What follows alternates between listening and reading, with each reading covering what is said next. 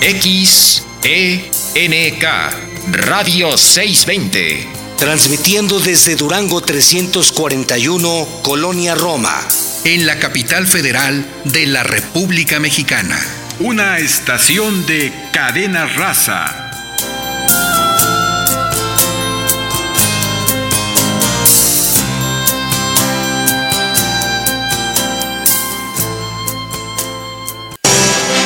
Radio 620 presenta Negocios Agropecuarios. Un espacio en el que obtendrás alternativas y actividades complementarias, sustentables, para así poder iniciar o hacer crecer tu negocio. Negocios Agropecuarios.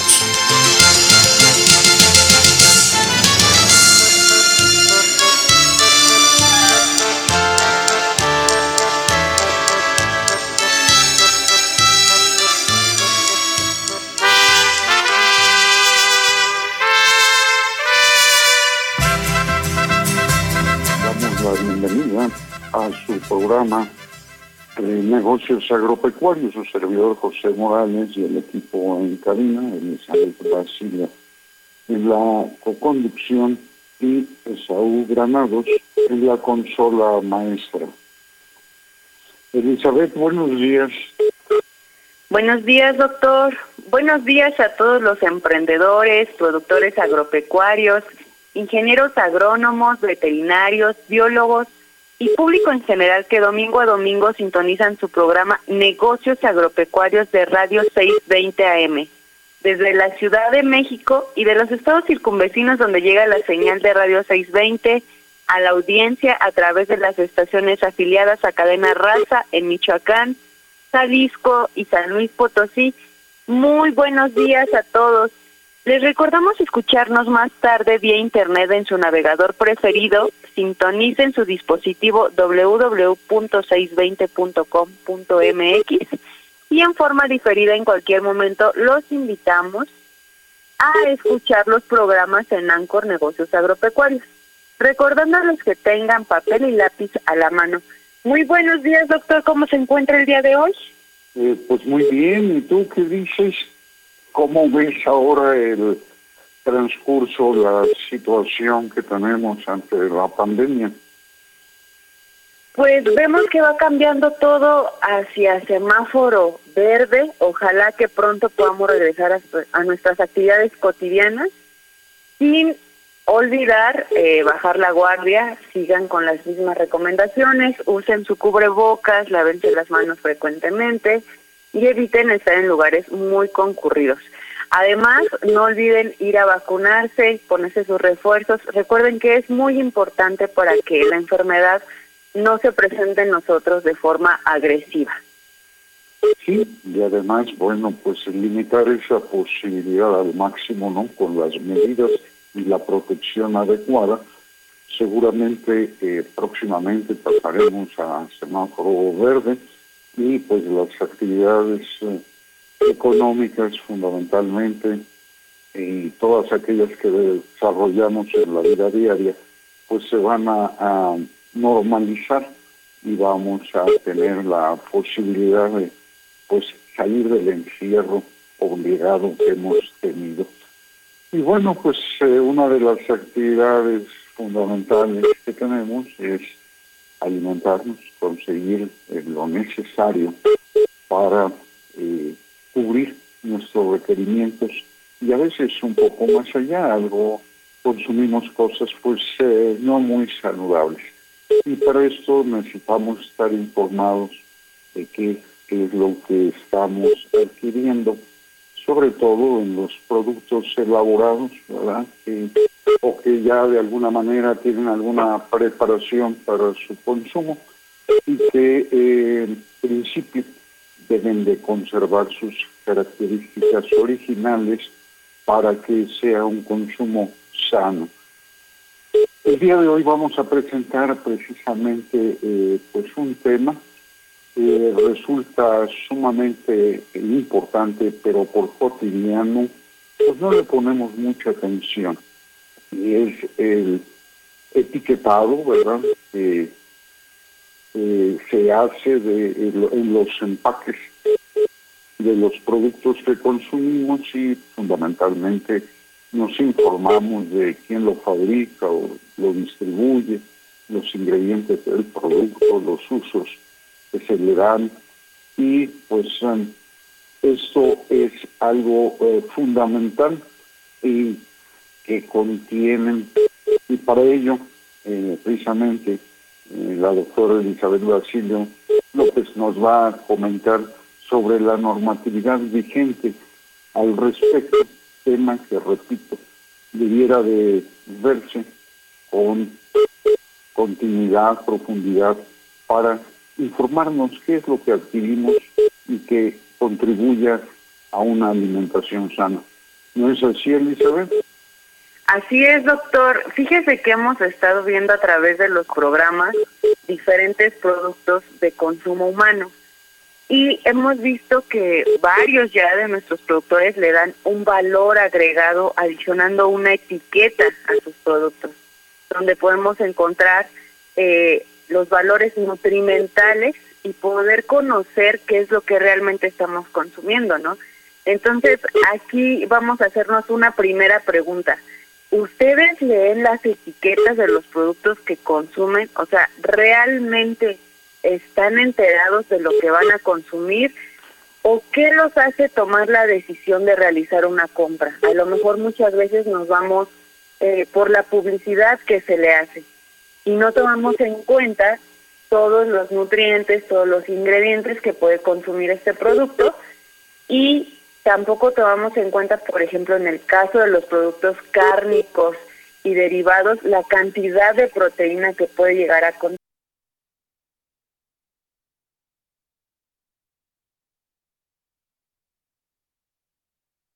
tener, porque a veces es eh, pues engañosa la publicidad. Eh, no sé si recuerdan mucho eh, la noticia que salió del atún con soya.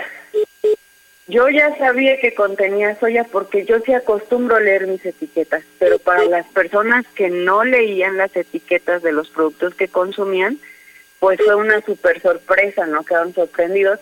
Pero realmente eh, los productores o los vendedores siempre deben de declarar la información. Es muy raro, para eso tenemos aquí en México a Profeco que se encarga de verificar que la información que ellos mencionan en sus etiquetas sea la que realmente está contenida.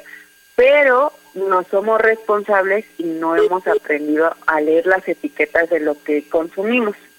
Ahora, ¿Por qué es importante una etiqueta para nosotros como productores? Porque va a ser el principal medio de comunicación entre nosotros que somos productores, entre los vendedores de alimentos por una parte y por otra parte entre los compradores y consumidores, ¿sí? Entonces, nosotros vamos a decir en la etiqueta lo que queremos que se dé a conocer de nuestro producto. Digo, lo que queremos porque porque recuerden que una etiqueta va a estar eh, conformada por dos cosas. La información mínima necesaria que se requiere legalmente aquí en México o en cualquier otro país. Y esa parte de diseño que eso ya le toca a un diseñador este gráfico realizar esta etiqueta, darle un toque personal que nos identifique, que nos dé identidad en el mercado y que a pesar de que nosotros vendamos un producto similar a los que venden otros productores, nuestro producto tenga un distintivo, ¿sí? porque la etiqueta va a ser a mi modo, la etiqueta va a ser eh, identificándome a mí como empresa. Esto lo estoy mencionando con el diseño, en relación con el diseño. ¿Cómo ve, Doc? ¿Usted sí lee sus etiquetas? Pues generalmente, y sobre todo aquí lo importante es que puedo tomar una decisión, comprar o no hacerlo. Y esto es eh, fundamental, esa interpretación De ahí paso a la importancia que va a tener el consumir el producto. Y digo esto porque tengo requerimientos mínimos que cubrir en mi alimentación. No puedo decir que vamos a poder echar números de la cantidad de estos elementos nutricionales, mas sin embargo sí nos orienta y nos permite tomar decisiones que son favorables para nuestra salud. Pero bien, vamos a un corte y regresamos. ¿Qué te parece? Claro que sí, doctor.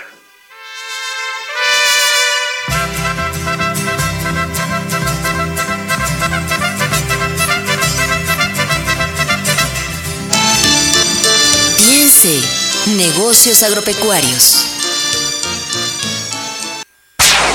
Visítanos en nuestra página www.nagropec.com.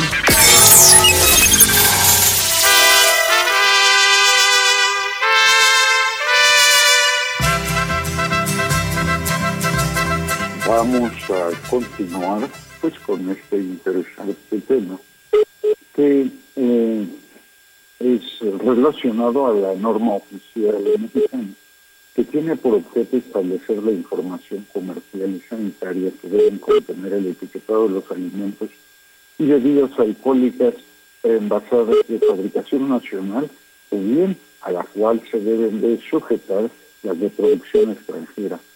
Y eh, pues ella, eh, esta norma nos determina las características de dicha información. Elizabeth, adelante. Claro que sí, doctor. Mire, vamos a, mencionarles a nuestra audiencia que son varias normas las que tenemos que seguir para lograr tener un etiquetado en nuestros productos. La principal, vamos a decir que es la norma 051 de SECOFI de la Secretaría de Salud 2010. Recuerden que sufrió una modificación el 5 de abril del 2010 y fue publicada donde ahora podemos ver los octágonos negros que aparecen en la mayoría de los productos. Sí, eh, fue un caso, vamos a llamarlo muy chistoso porque en un principio los productores, en lugar de poner especificaciones en esos octagonitos sobre el exceso de calorías, el exceso de azúcares, exceso de grasas, aparecía en sus envases, por ejemplo, dos eh, eh, octágonos o dos sellos, ¿no? Entonces ni siquiera ponían bien lo que tenían que este eh, colocar en su etiquetado. Ya después, con el tiempo, pues ya aprendieron a hacerlo, pero sí es importante que pues si nosotros no podemos consumir azúcares, pero azúcares, veamos que el producto que compramos no contiene exceso de azúcar pero aún así lo seguimos comprando, ¿no? La mayoría de los productos ya traen de dos a tres sellos. No he visto hasta el momento uno que solo contenga uno, pero este, pues ahí podemos cuidar lo que compramos, ¿no?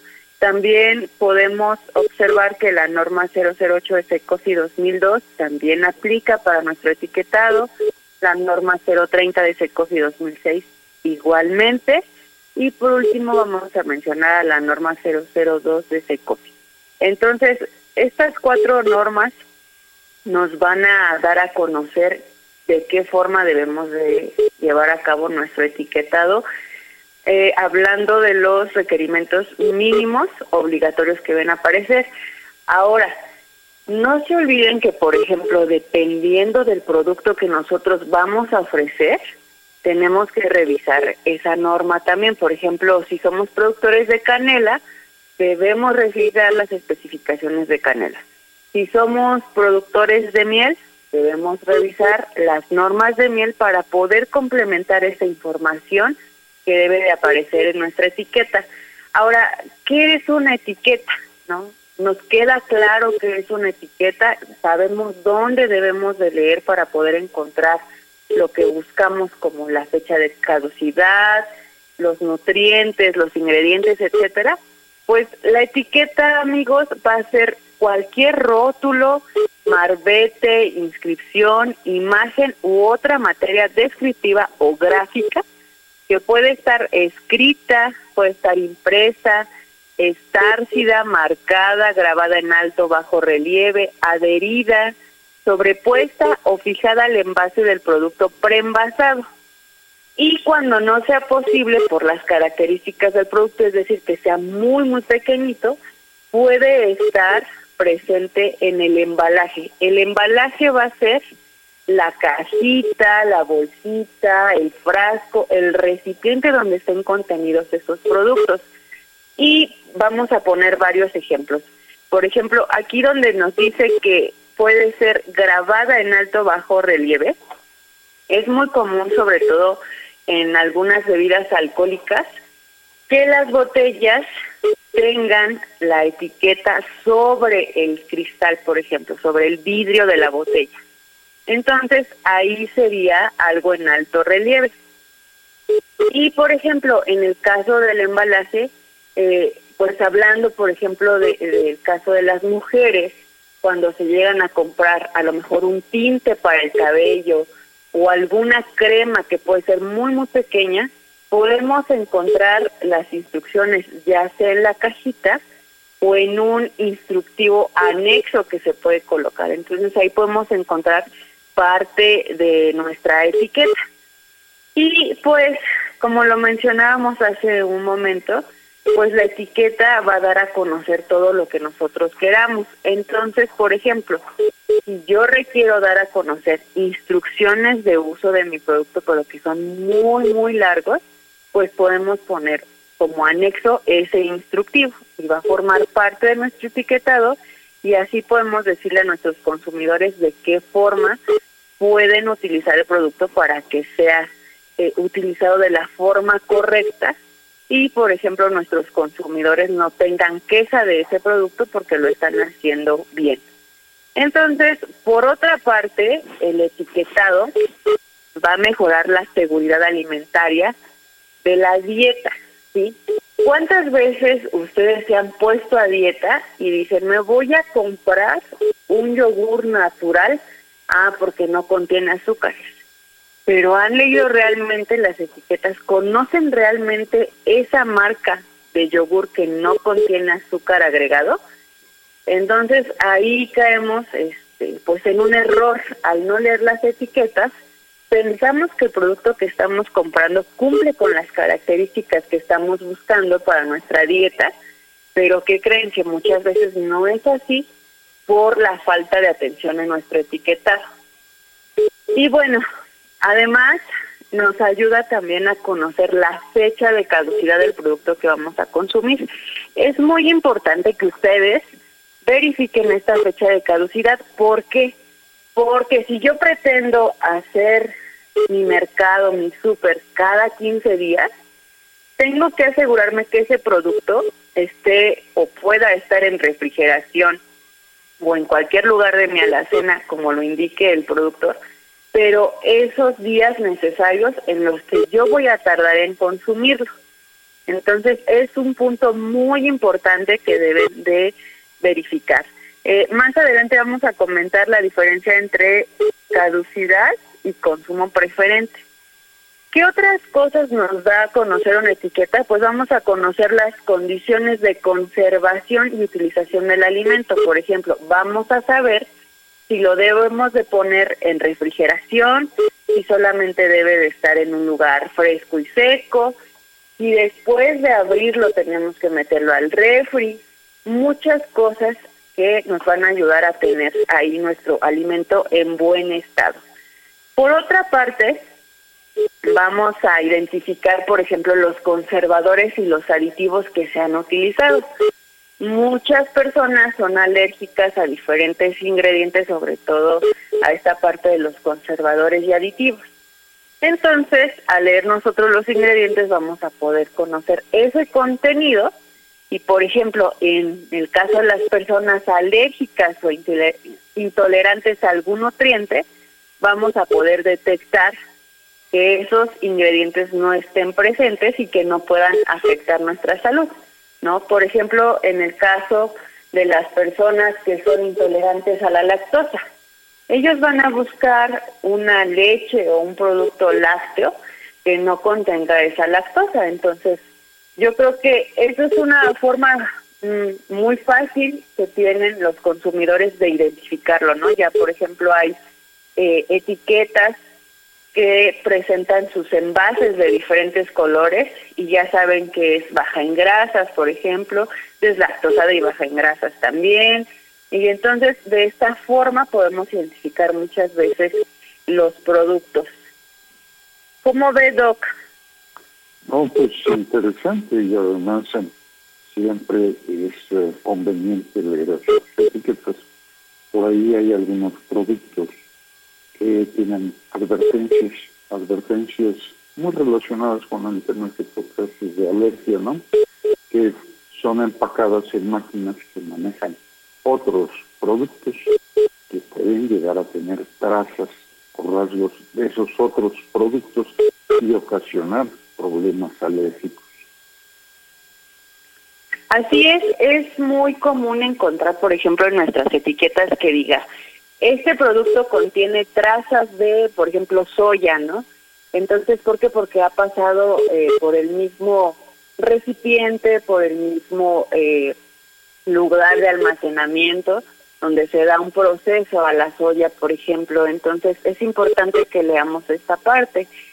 Y vamos a mencionar ahorita la diferencia entre fecha de caducidad y la fecha de consumo preferente.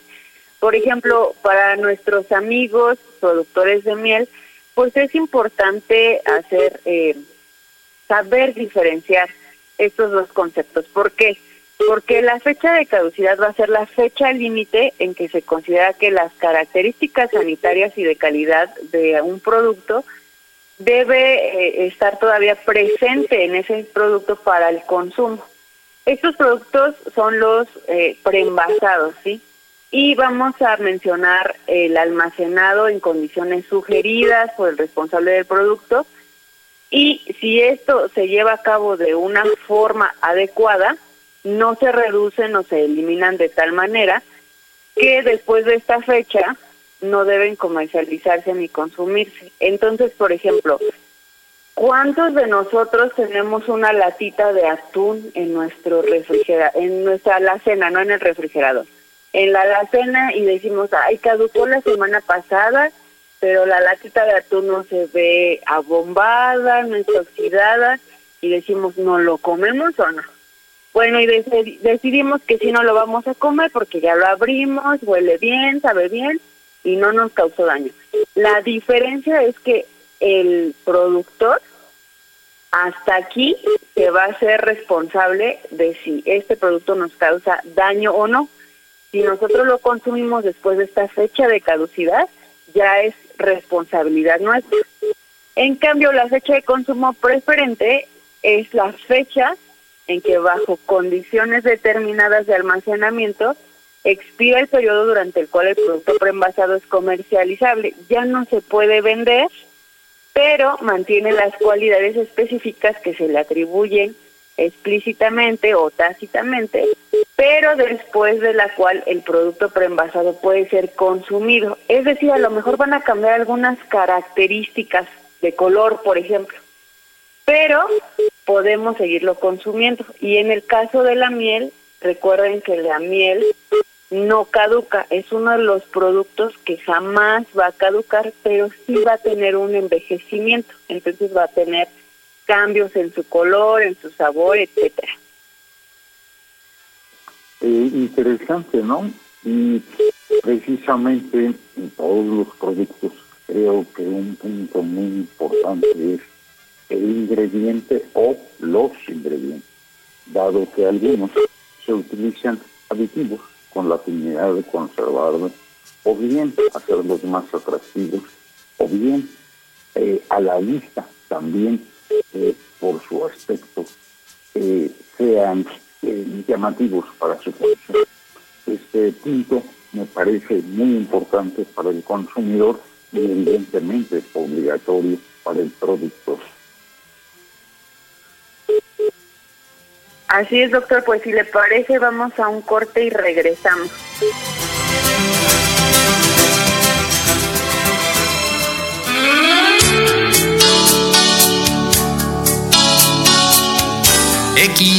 XENK Radio 620. Transmitiendo en 620 kHz con 50.000 watts de potencia. Desde sus estudios en Durango 341, Colonia Roma, en la capital federal de la República Mexicana. Una estación de cadena raza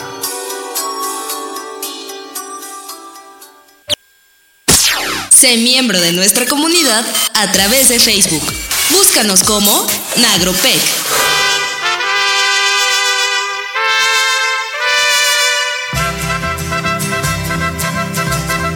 Pues ya estamos de y vamos a continuar con este tema que comentábamos. Bien vale la pena invertirle, acostumbrarnos, analizar esas etiquetas y tomar nuestras decisiones por el valor nutricional fundamentalmente que eh, pues es muy importante, dado que requerimos darle cierta atención, nos va a repercutir en una mejor salud. Adelante, Eli. Sí, gracias, doctor. Este, pues mire, quisiera mencionarles que la etiqueta va a ser uno de los elementos muy básicos y muy importantes en todos nuestros productos. ¿Por qué? Porque les da la seguridad de calidad al consumidor y también funge como una tarjeta de presentación, de la cual puede estar basada directamente en la decisión del consumidor de adquirir o no adquirir algún producto. Entonces, una etiqueta puede cambiar muchísimas cosas en relación a las ventas, por ejemplo. Y en la actualidad, para la adquisición de un producto de tipo alimenticio, cosmético, bebida alcohólica, etcétera, de uso personal, el consumidor toma mucho en cuenta los diferentes aspectos del producto, como el contenido neto, los ingredientes, información nutricional, entre otros elementos que ya hemos mencionado. Es por eso que es muy importante colocar una etiqueta que cuente con toda la información que el consumidor necesita para poder decidir qué producto va a adquirir para su uso y para su consumo. Entonces, eh, además de ayudarnos para poder tener ventas y que el consumidor quiera comprar nuestro producto, también la etiqueta de los diferentes alimentos, por ejemplo, funciona como una herramienta muy eficaz para proteger la salud de los consumidores en materia de inocuidad alimentaria y nutrición. El etiquetado de los alimentos nos va a aportar información sobre la identidad y contenido del producto y sobre cómo manipularlo, prepararlo y consumirlo de forma inocua. Con el aumento del comercio mundial, por ejemplo, y la desaparición de los modelos tradicionales de vender cara a cara, por ejemplo, entre el productor de alimentos y los consumidores, ahora existe una mayor necesidad de crear etiquetas alimentarias que puedan ser confiables y que no resulten engañosas. Entonces, a lo mejor antes nosotros éramos productores y nos compraban directamente, ¿sí? Pero vamos a volver a mencionar la miel porque es un producto que nos gusta mucho. Si, por ejemplo, imagínense, alguien decide regalarnos un envase de miel pero que no tiene etiqueta, ¿cómo vamos a poder nosotros adquirir después ese producto? Entonces, por eso es importante saber cuáles son los requisitos obligatorios de información y saber que en ellos pueden estar contenidas esta información que permita al consumidor localizarnos y comprarnos eh, otra vez el producto que ya le regalaron, que encontró, no sé, en una expo, en un bazar, etcétera. Entonces, es por eso que es muy importante etiquetar nuestros productos porque nos va a ayudar a asegurar un número mayor de ventas, ¿sí? Entonces, vamos a mencionarles a continuación cuáles son esos requisitos obligatorios de información que ustedes deben de encontrar en un etiquetado y que ustedes como productores deben de colocar en un etiquetado. Y son, por ejemplo, el contenido neto. Este siempre debe de estar presente, ya sea en kilos, litros, debe de estar contenido el nombre y denominación o razón social y domicilio fiscal.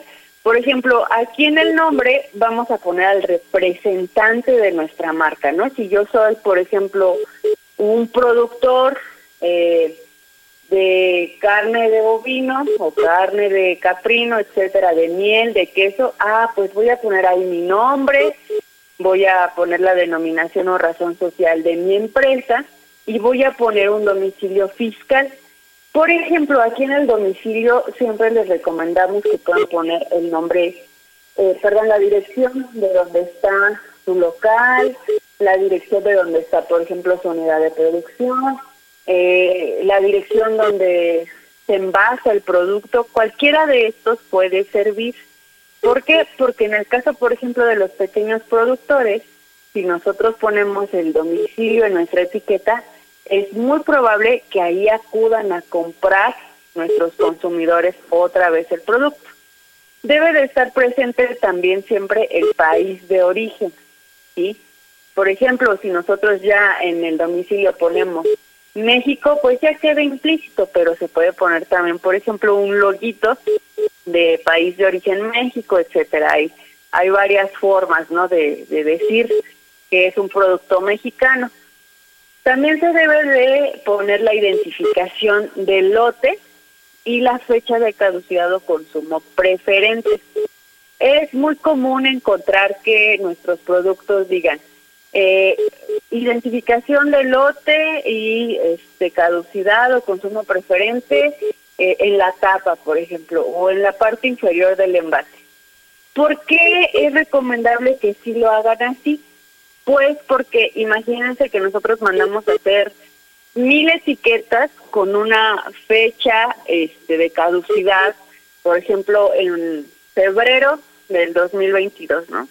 Híjole, y me quedan 500 etiquetas y todavía faltan dos días para que se termine febrero. Entonces, ya no me va a alcanzar el tiempo para que se vendan mis productos. Entonces, por eso siempre es mejor utilizar eh, un sellito o una etiqueta anexa donde podemos colocar ese lote y esa fecha de caducidad o de consumo preferente. Por otra parte, vamos a encontrar la información nutrimental. Esto puede estar en una tablita, ¿sí? Y lo que tenemos que encontrar en esa tablita va a ser el contenido energético, la cantidad de proteínas, cantidad de carbohidratos, cantidad de grasas saturadas, cantidad de fibra dietética y cantidad de sodio. Sí, es muy importante que esto aparezca en nuestra tablita.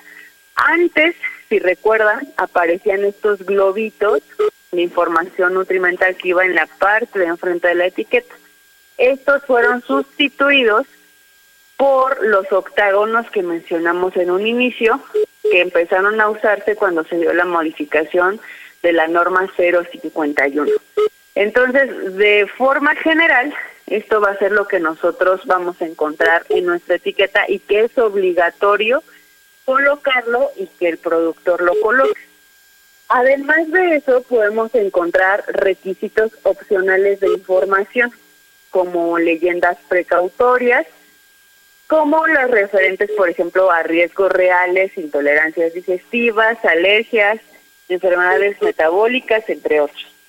También vamos a encontrar información nutrimental complementaria, instrucciones para el uso también, información adicional que nosotros creamos que debe de estar contenida en nuestra etiqueta para que nuestro consumidor eh, consuma de forma adecuada el producto o lo guarde de forma adecuada o simplemente una recomendación que nosotros querramos hacer. Y este el distintivo nutrimental voluntario, por ejemplo, aquí para el caso de varios estados dan este tipo de distintivos, ¿sí? Por ejemplo, aquí en la Ciudad de México se está implementando lo que es el sello verde y esto se está implementando para los productores del suelo de conservación de la Ciudad de México. Entonces, todo este tipo de distintivos vamos nosotros a colocarlos. Así es, eh, es eh, muy importante que eh, pues analicemos la normatividad del marco de referencia donde debemos de crear nuestras etiquetas, ¿verdad?, que cumplan con la normatividad vigente y que promuevan nuestro producto. Y ese sello verde así lo hace. Tenemos eh, la confianza de que proviene de eh, pues, un área donde hay preocupación por el medio ambiente y hacer bien las cosas. Vamos a un corte y regresamos.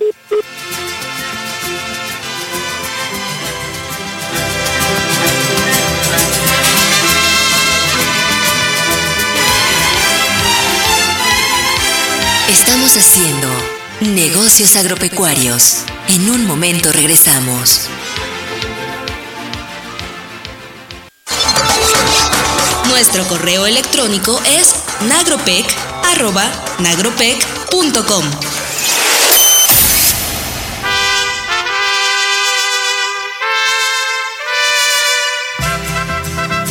Ya estamos de regreso y eh,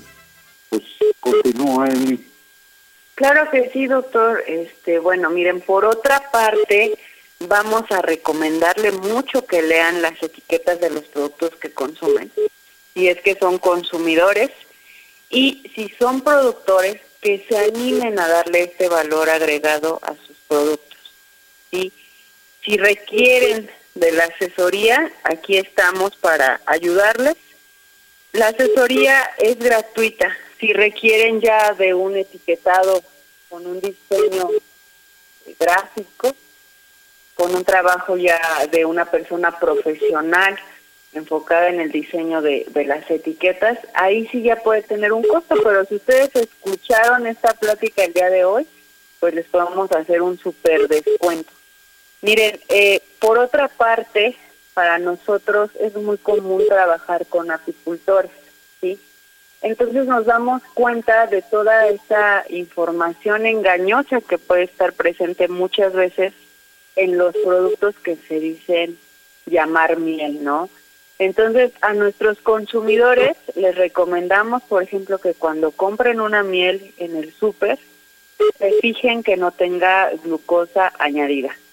La miel solamente va a tener un solo ingrediente solo miel y entonces no debe de aparecer ningún otro ingrediente. Ahora, mencionando otra vez lo de la miel, porque es nuestra área de trabajo, no sé si ustedes han visto muchas veces que andan personas con su carretilla vendiendo, eh, vamos a, a, llamar entre comillas, miel. Traen ahí un bastidor, traen abejas y todo, ¿no? Pero, a ver, para empezar, eh, hablando de inocuidad y de buenas prácticas de producción, si las abejas llegan a ese eh, producto que se está vendiendo en una carretilla. ¿Ustedes no creen que es muy fácil que llegue polvo, polvo de excremento de todos los animales que defecan al aire libre, otros insectos? O sea, ¿se dan cuenta de la contaminación que puede tener ese producto? Por una parte. Y por otra, el precio en el que dejan ese producto es muy, muy bajo, ¿sí? Aquí en Ciudad de México, por ejemplo, hemos visto que venden en 60 pesos el kilo, en 80 pesos el kilo. Para empezar, eh, eh, la miel debe de tener un precio más alto. ¿Por qué? Porque es un producto difícil de, de conseguir, ¿sí? Muchas veces no solamente nos lo venden por kilos, nos lo venden por litros. Y la miel no se debe de vender por litros porque la miel es una solución sobresaturada de azúcares que en algún momento va a cristalizar, es un sólido, entonces debe de venderse por kilos. También hemos visto que estas mismas carretillitas traen eh, una especie de líquido verdoso que dicen que es propóleo, pues que creen que, no, no es propóleo. Sí, muchas veces llega a hacerse duro como si fuera un caramelo, como si fuera este azúcar del que estamos acostumbrados a consumir todos los días, estos azúcares refinados. y el olor que contiene ese llamado propóleo que venden estas personas no tiene el olor característico, que es un olor herbal, un olor a bosque que tiene el propóleo. Entonces debemos de tener mucho cuidado en lo que consumimos para que no seamos presas de estos eh, falsos vendedores. Y hay un detalle, perdón que te interrumpa. Dígamelo. Generalmente no tienen etiqueta. Exacto. Entonces, eh, bueno, amigos, eh, productores, bien vale que consideren crear su etiqueta, cumplir con la normativa, y a los consumidores tener en cuenta este comentario y lo que debe de contener una etiqueta. Evidentemente, si no hay un, una marca, una persona que de la cara, pues eh, es dudoso de dónde viene y qué es lo que contiene ese producto, ¿no? Adelante. Gracias, doctor. Sí, claro que sí. Miren, sería eh, muy interesante que sigamos hablando sobre, sobre el etiquetado y todos los elementos que debe de contener. Pero pues ya se nos está acabando el tiempo y faltan todavía nuestras menciones comerciales, pero si ustedes desean tener mayor información al respecto y desean acudir a un curso, desean eh, empezar a, realizar su etiquetado, tener un logo y una marca que les dé identidad, les voy a dejar mi número y pueden contactarme, ya sea para resolver algunas dudas o para trabajar con ustedes. Eh, mi teléfono es el 55 2901 9926 se lo repito, es el 55 2901 9926 y con gusto podemos asesorarlos y ayudarlos a salir de sus dudas. Y pues, si le parece, Doc, vamos a pasar a nuestras menciones comerciales. Adelante. Muchas gracias. No nos olvidemos de un tema muy importante como el contribuir con el medio ambiente para disminuir el impacto ambiental.